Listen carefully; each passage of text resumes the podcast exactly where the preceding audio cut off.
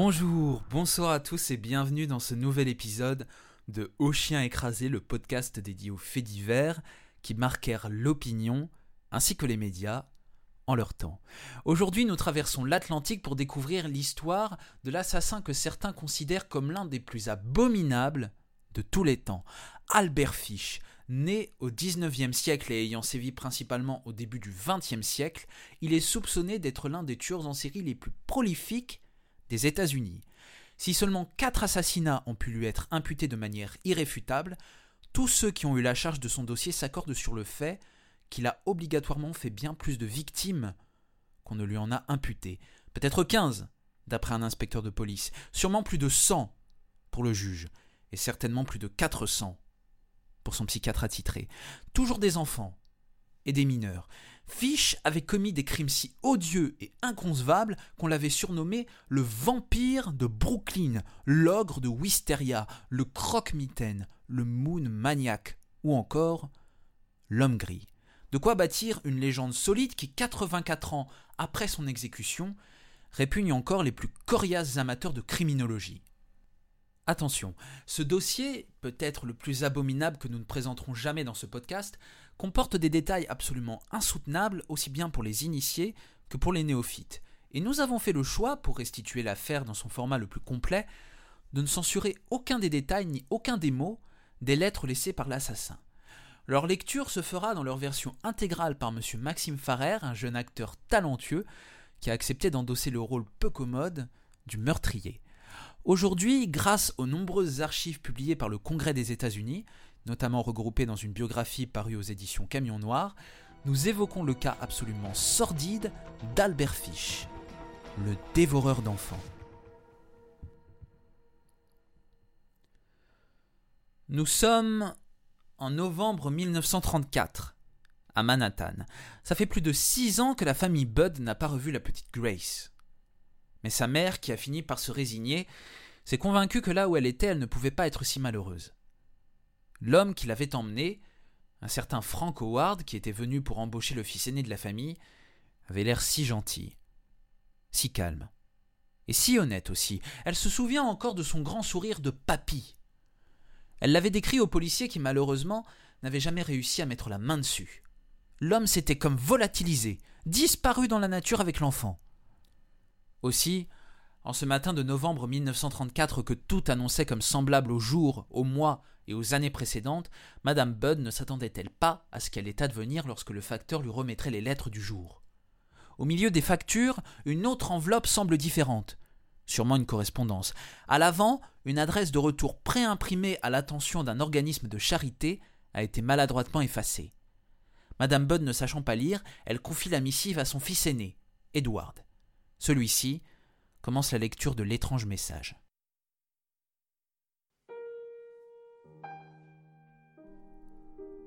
Chère Madame Budd, en 1894, un de mes amis s'est embarqué sur le vapeur Tacoma du capitaine John Davis, allant de San Francisco à Hong Kong. En arrivant, il partit s'enivrer en compagnie de deux amis. À leur retour, le bateau était parti. La famine sévissait à cette époque, la viande coûtait de 1 à 3 dollars par livre. La famine était telle que les pauvres vendaient leurs enfants de moins de 12 ans comme viande de boucherie. Un jeune de 14 ans n'était pas en sécurité dans la rue. Toutes les boutiques vendaient cette viande grillée ou bouillie. Des membres de l'enfant étaient apportés et vous pouviez choisir la partie qui vous convenait. Les fesses étaient les parties les plus prisées. Vendues en escalope, elles coûtaient le plus cher. John est resté en ces lieux tellement longtemps qu'il développa un goût pour la chair humaine. À son retour à New York, il kidnappa deux jeunes garçons de 7 et 11 ans. Il les attacha chez lui en les enfermant dans un placard. Puis il brûla tous leurs vêtements. Plusieurs fois par jour, il les torturait afin d'attendrir leur chair. Il tua le garçon de 11 ans car il avait les fesses les plus charnues. Il cuisina et mangea toutes les parties à l'exception des os du crâne et des entrailles. Ses fesses ont été rôties au four. Le reste fut bouilli, grillé, frit et préparé en soupe. Le même sort attendait le plus jeune. À cette période, je vivais au 409 Est de la centième rue. Il me vantait tellement souvent les délices de la chair humaine que je me décidai à en goûter. Le dimanche 3 juin 1928, je vous ai apporté un pot de fraises à la crème. Nous avons déjeuné ensemble. Grace s'est assise sur mes genoux et m'embrassa. Je fixai mon choix sur elle. Au prétexte de l'emmener à une fête, vous avez dit qu'elle pouvait y aller. Je l'emmenai dans une maison à Westchester que je venais de louer. Je lui demandai de rester à l'extérieur. Elle cueillit des fleurs. Je suis monté à l'étage et ai enlevé mes vêtements. Si je ne le faisais pas, je savais que le sang allait les tacher. Quand tout fut prêt, je l'appelai par la fenêtre. Puis, je me suis caché dans un placard jusqu'à ce qu'elle entre dans la chambre. Lorsqu'elle me vit nue, elle se mit à pleurer et essaya de fuir par l'escalier. Je l'ai attrapée. Elle dit qu'elle se plaindrait à sa maman. D'abord, je l'ai déshabillée. Comme elle donnait des coups de pied, mordait et griffait, je l'ai étranglée, puis en petits morceaux afin que je puisse emmener la viande dans ma chambre. Je l'ai cuisinée et mangée. Ses petites fesses étaient tendres après avoir été rôties. Ça m'a pris neuf jours pour la manger en entier. Je ne l'ai pas baisée, même si je l'ai regrettée. Elle est morte vierge. Effarée, la famille se rend immédiatement au commissariat pour confier la lettre aux enquêteurs qui prennent l'affaire très au sérieux. Il ne leur faudra pas longtemps pour mettre la main sur le coupable. Pensant que ce dernier se trouvait parmi les membres de l'association, les policiers commencèrent par les interroger afin de comprendre le déroulé de l'affaire.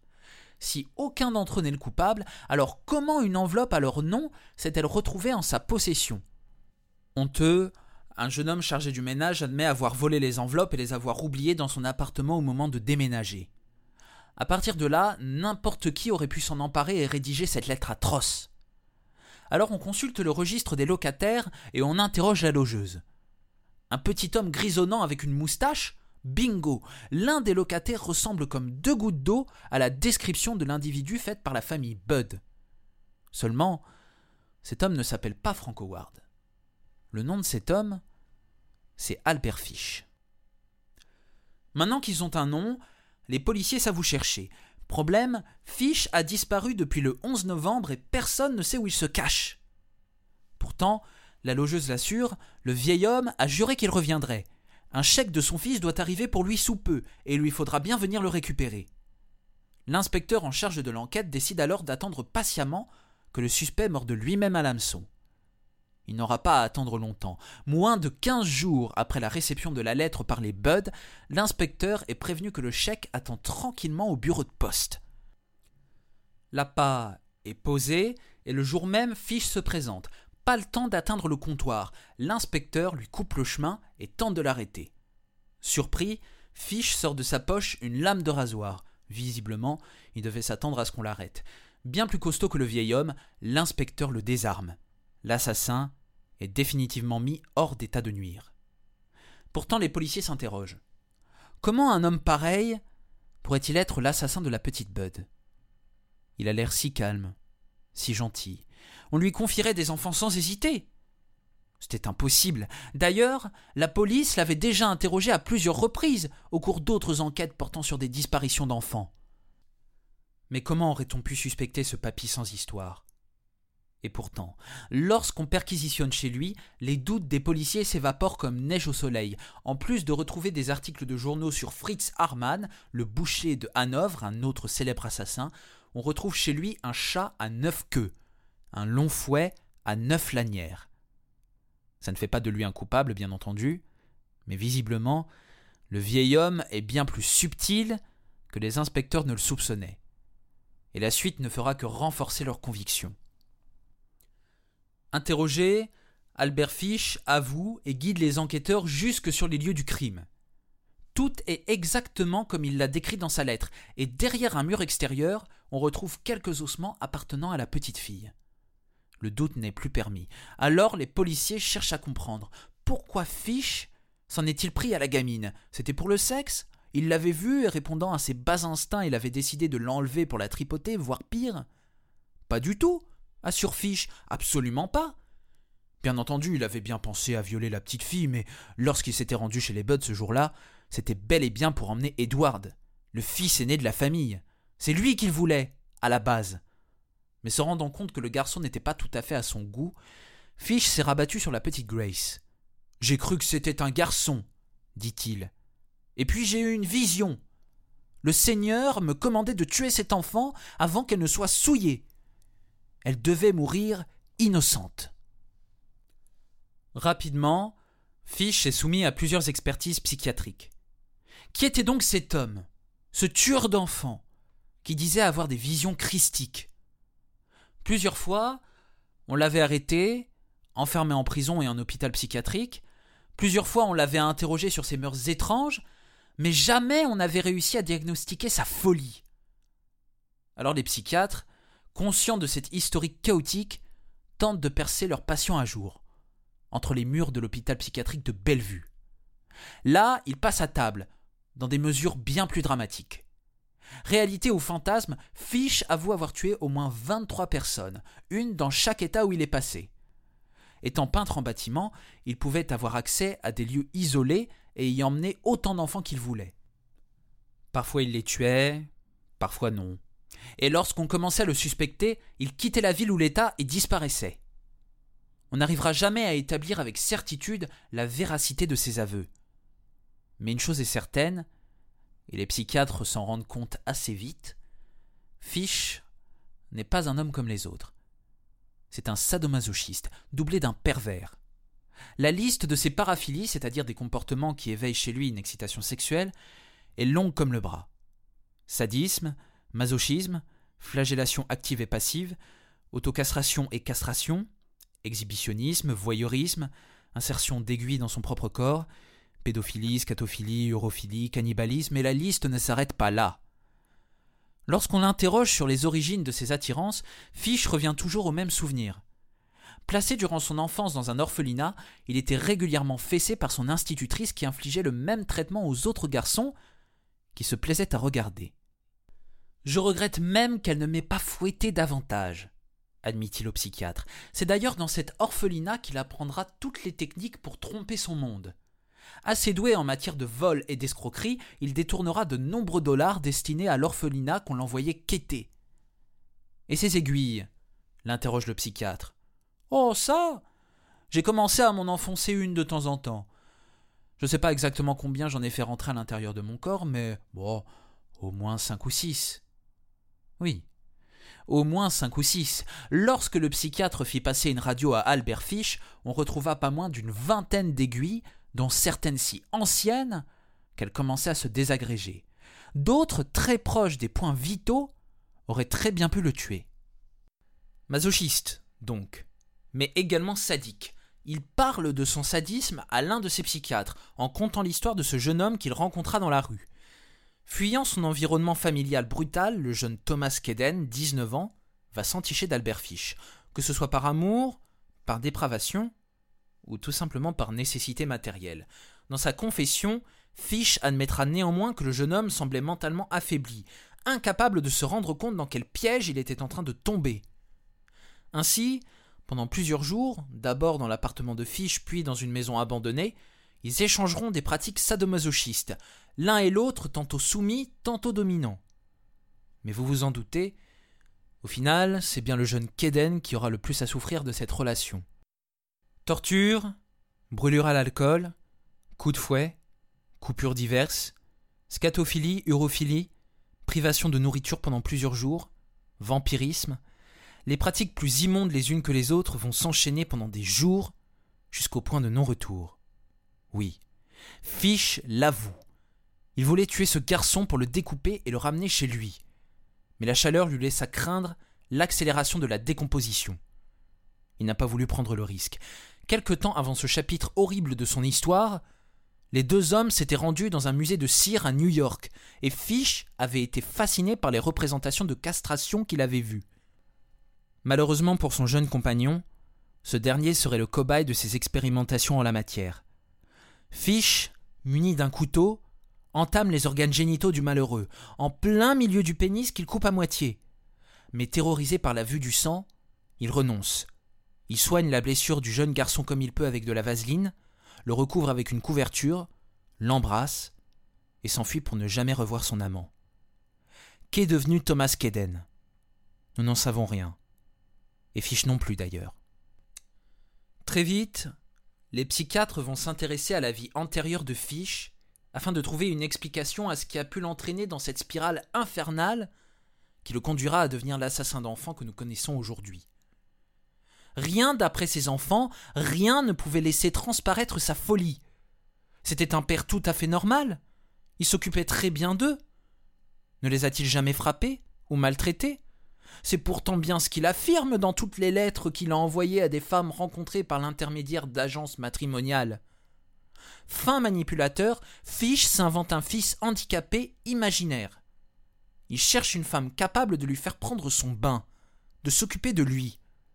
Et puis les lettres s'enchaînant, la musique change un peu.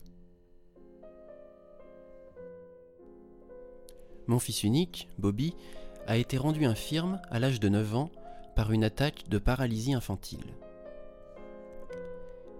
Il a besoin d'être fouetté régulièrement, et pour son propre bien, avec un chat à neuf queues.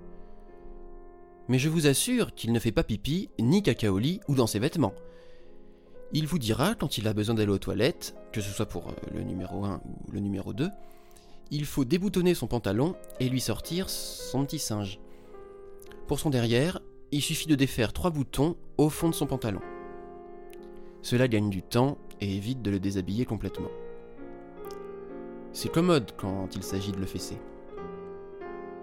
Le docteur déclare que 3 ou 4 solides fessées par jour sur son cul dénudé lui feront le plus grand bien, car il est plutôt bien dodu à cet endroit. Cela l'aidera énormément. Répondez-moi que vous n'hésiterez pas à vous servir d'une canne ou d'un chat à neuf queues quand le besoin s'en fera sentir. Auprès d'une autre femme, il évoquera encore un autre scénario impliquant cette fois trois enfants. Chère madame, je suis un veuf avec trois garçons, 13, 15 et 19 ans, que je désire mettre en pension jusqu'à ce que les deux plus jeunes en aient terminé avec l'école. Je veux une nourriture solide, des lits propres et qu'on lave leur linge. Je préfère une veuve qui est une fille suffisamment âgée pour l'aider. Henry et John m'ont causé pas mal de problèmes en montant l'école. Leur directrice, Miss Bruce, m'a affirmé que s'ils avaient été ses propres enfants, elle leur aurait donné à chacun trois bonnes fessées tous les jours pendant un mois. John ayant droit à un supplément avec le chat à neuf queues juste avant de se coucher. C'est lui qui est surtout à blâmer. Je n'ai pas le temps de le faire moi-même, et de plus, je pense que fouetter les enfants est un travail de femme. Je désire une femme maternelle qui peut et souhaite assumer la complète responsabilité de ses garçons. Faites-vous obéir, et lorsqu'ils ne veulent pas baisser leurs pantalons, punissez-les en conséquence par une bonne fessée. N'hésitez pas à les marquer à la peau, et servez-vous du chat à neuf queues dès que vous pensez que c'est nécessaire. Robert est faible d'esprit à cause d'une chute. Bien qu'approchant les 20 ans, costaud et fort, il est plus facile à fesser ou à fouetter qu'Henri il donne des coups de pied de mule quand il est ainsi puni. Je veux une femme qui puisse fouetter l'un d'entre eux, ou même les trois en même temps, si cela s'avère nécessaire. Notre propre docteur affirme que si Bobby n'est pas fessé ou fouetté, lorsqu'il devient capricieux, il se pourrait fort bien qu'il perde l'esprit. Aussi doit-il être fessé lui aussi. En ce moment, il se trouve à Failapa, et c'est une femme noire que je connais depuis 25 ans qui s'occupe de lui. Elle a une fille de 17 ans et les deux femmes le punissent énormément. Henry et John sont à Upper Darbypa. Deux sœurs, encore jeunes filles, s'occupent d'eux. Elles dirigent toutes deux une pension pour garçons et filles de moins de 17 ans. Elles sont très sévères, et tout garçon ou fille qui n'obéit pas est puni par une fessée devant toute la classe. John est un grand garçon pour son âge, et cela lui fait honte de devoir baisser son pantalon et d'être fessé devant de nombreuses jeunes filles. Je veux un endroit où ils puissent être tous ensemble. Je suis prêt à vous payer 35 dollars pour les trois et par semaine, avec un supplément de 15 dollars lorsque je serai présent. Mais si vous les prenez en charge, vous devez m'assurer que vous utiliserez la pagaie et le chat à neuf queues. Je désire une femme qui ne soit pas embarrassée lorsqu'elle déshabille Bobby, pas plus qu'Henry ou John. Aussi, si vous êtes intéressé, indiquez-moi comment rejoindre votre établissement par la route. Plus tard, Fish se dévoile. Il expose son fantasme. C'est sa méthode. Il croit à l'ordre des choses. Si le fils doit être fouetté, alors le père doit l'être également. Ces femmes ne doivent pas hésiter un seul instant. C'est pour leur bien à tous. Ces fantasmes, il les a écrits des dizaines et des dizaines de fois à des femmes célibataires, avec ou sans enfants. Il sera d'ailleurs arrêté plusieurs fois pour l'envoi de ces lettres obscènes. Mais jamais, non, jamais ses propres enfants n'en ont entendu parler, et jamais il n'a levé la main sur eux. Au contraire, la fille aînée de la fratrie, chargée de veiller à l'éducation des plus jeunes, se montrant parfois sévère, était chaque fois réprimandée par Fiche qu'il a trouvé trop dur avec ses frères et sœurs. Comment alors imaginer que cet homme, que ce papa formidable, travailleur et généreux, ait pu devenir la chose qu'il est devenu? En cachette. Pour ses enfants, c'est impossible. Oh, son comportement changeait bien de temps en temps, surtout lors des soirs de pleine lune. Ça, c'est une certitude. D'ailleurs, d'après certains témoins, l'homme était régulièrement pris de délire, levant les bras au ciel en hurlant qu'il était le Christ. Mais à part ça, pour les enfants, c'était inconcevable. Impossible d'imaginer que leur père soit celui qu'on leur avait décrit. Les raisons de ces délires, il s'en explique auprès des psychiatres. Un soir, montant au grenier, il découvre l'amant de sa femme blotti dans la meilleure de leurs couvertures. Le lendemain, après une nuit d'explications autour de la table du salon, la mère de famille se sauve avec son amant en emportant tous les meubles de la famille. Fiche, revenant chez lui, trouve les enfants dans la cuisine, morts de froid, entassés les uns contre les autres pour se tenir chaud, au milieu du vide. Après cet épisode, dit-il, j'étais persuadé que j'avais un droit à tous les plaisirs que je pourrais trouver ou voler. Alors qu'était-ce? Une simple affaire de plaisir? Albert Fish était-il simplement un pervers et un obsédé sexuel qui avait malheureusement fini par sombrer dans le meurtre après des années de misère et de malheur? Les psychiatres se posent la question pouvons-nous qualifier cet homme de normal? Assurément non, mais est-il fou pour autant? Pour les psychiatres diligentés par l'accusation, non, Fish n'est pas fou. C'est un pervers, un obsédé. Tout ce que vous voulez, mais pas un fou. Il était conscient de ce qu'il faisait au moment des meurtres, non? Alors il pouvait être jugé et condamné. Pour les autres psychiatres, dont ceux commandés par la défense, c'est un peu plus complexe que ça. Oui, Fish savait ce qu'il faisait durant ses crimes. Pour autant, savait-il que ce qu'il faisait était mal? Pour répondre à cette question, les psychiatres avancent l'argument de l'extrême religiosité de Fish en le mettant en parallèle avec ses comportements sadomasochistes. Très pratiquant, l'assassin était obsédé par les visions de martyrs et plus particulièrement par celle d'Abraham sacrifiant son fils.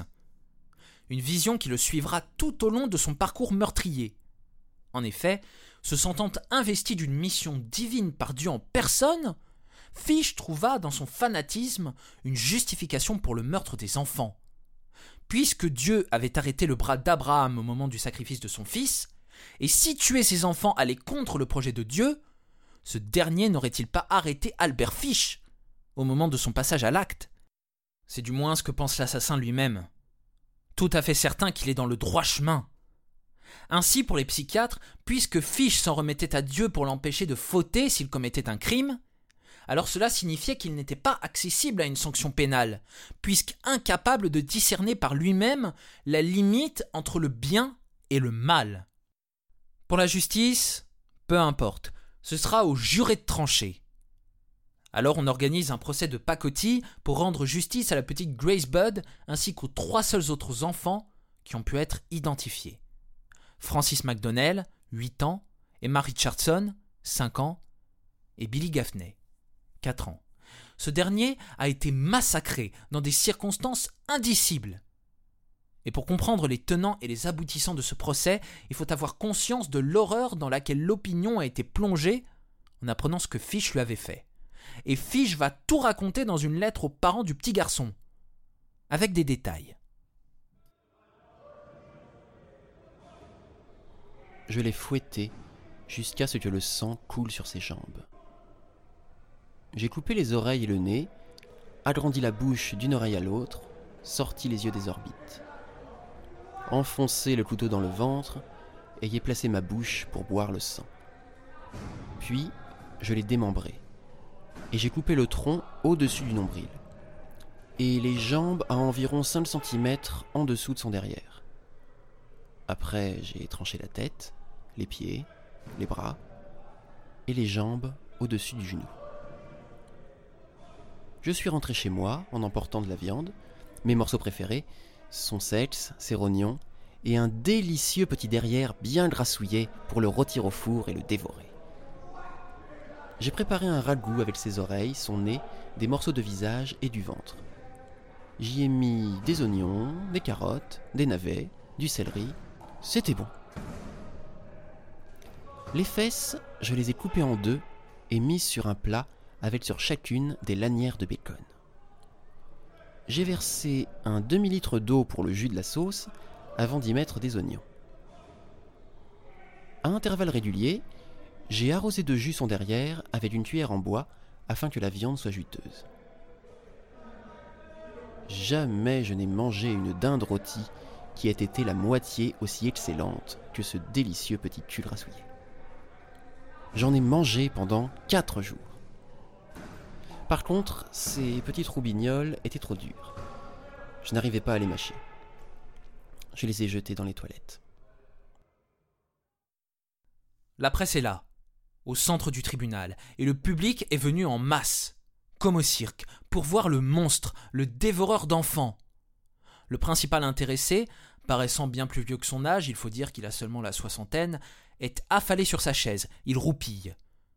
À la barre, c'est le défilé des experts et des psychiatres. Ces derniers campent sur leur position.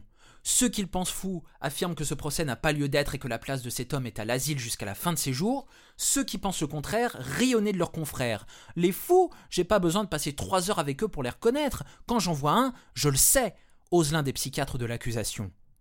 Autant dire que ce procès, autant que l'instruction de cette affaire, était à charge depuis le début, et qu'aucune circonstance atténuante ne serait trouvée à cet homme. Même les journalistes présents étaient certains que Fish était fou. À l'issue d'un sondage réalisé à la table des reporters, la grosse majorité d'entre eux allait dans ce sens. L'avocat de Fish, de même que son psychiatre attitré, auront fait ce qu'ils pouvaient. L'affaire était trop horrible, trop violente, trop folle peut-être. Il fallait se débarrasser de ce monstre une bonne fois pour toutes en faisant un exemple. Aussi, à l'issue de ce procès, les jurés condamneront Albert Fish à mort. Pour eux, cet homme n'est pas fou, et doit être puni de la manière la plus sévère qui soit. Quelque temps plus tard, on apprendra que pour la majorité d'entre eux, l'accusé était bel et bien fou. Mais d'un commun accord, ils avaient décidé d'aller contre leurs convictions. L'envoyer à l'asile, c'était lui éviter la punition. Alors ils l'ont condamné, en sachant parfaitement qu'il mentait à la cour. L'avocat et le psychiatre de Fish iront jusqu'à défendre son cas jusque dans le bureau du gouverneur, le suppliant de commuer la sentence en un emprisonnement à vie en hôpital psychiatrique. Il fallait l'étudier pour pouvoir empêcher les gens comme lui de passer à l'acte. Il fallait se servir de lui pour comprendre ses personnalités et trouver un moyen de les traiter. Mais l'affaire était trop salissante, et la pression trop importante. Le gouverneur prit le temps d'écouter les pour et les contre, mais il ne changea rien. Fish serait exécuté. Exactement ce que celui-ci voulait d'ailleurs. Lorsqu'on l'interrogea sur la peine qu'il désirait obtenir au terme de son procès, il répondit ceci. J'imagine déjà le frisson que je ressentirais si je devais mourir sur la chaise électrique. Ce serait le frisson suprême. Le seul que je n'ai encore jamais essayé. Albert Fish c'était l'impunissable, un criminel qui, peu importe la punition qu'on lui aurait infligée, l'aurait apprécié, son esprit tordu transformant chaque souffrance, chaque contrariété en une source intarissable de plaisir sexuel. Lorsqu'il fut assis sur la chaise électrique, aidant même le gardien à lui attacher les chevilles, ses derniers mots furent Je ne sais même pas pourquoi je suis ici. Les gardiens, eux, craignait que les nombreuses aiguilles qui s'étaient enfoncées dans le corps ne fassent sauter le courant de la prison ou ne rendent son électrocution encore plus insoutenable. Cependant, l'exécution se passa tout à fait normalement et Albert Fish décéda le 16 janvier 1936 à la prison de Sing Sing. En mourant, l'assassin laissait derrière lui nombre de mystères, ainsi qu'un terrible point d'interrogation sur le nombre de ses méfaits. Combien d'enfants et d'adolescents avait-il massacrés, torturés, violés et dévorés On ne le saura probablement jamais. Pour autant, personne n'est dupe. Et si la justice n'a réussi à prouver que quatre assassinats tout au long de ses 65 années d'existence, tous savent, au fond, qu'il en a tué beaucoup, beaucoup plus. Ainsi s'éteignit Albert Fish, au terme d'un ultime plaisir, sans regret, presque sans savoir pourquoi on l'exécutait. Ainsi s'éteignit l'assassin, l'homme que l'on surnommait avec terreur et dégoût le dévoreur d'enfants.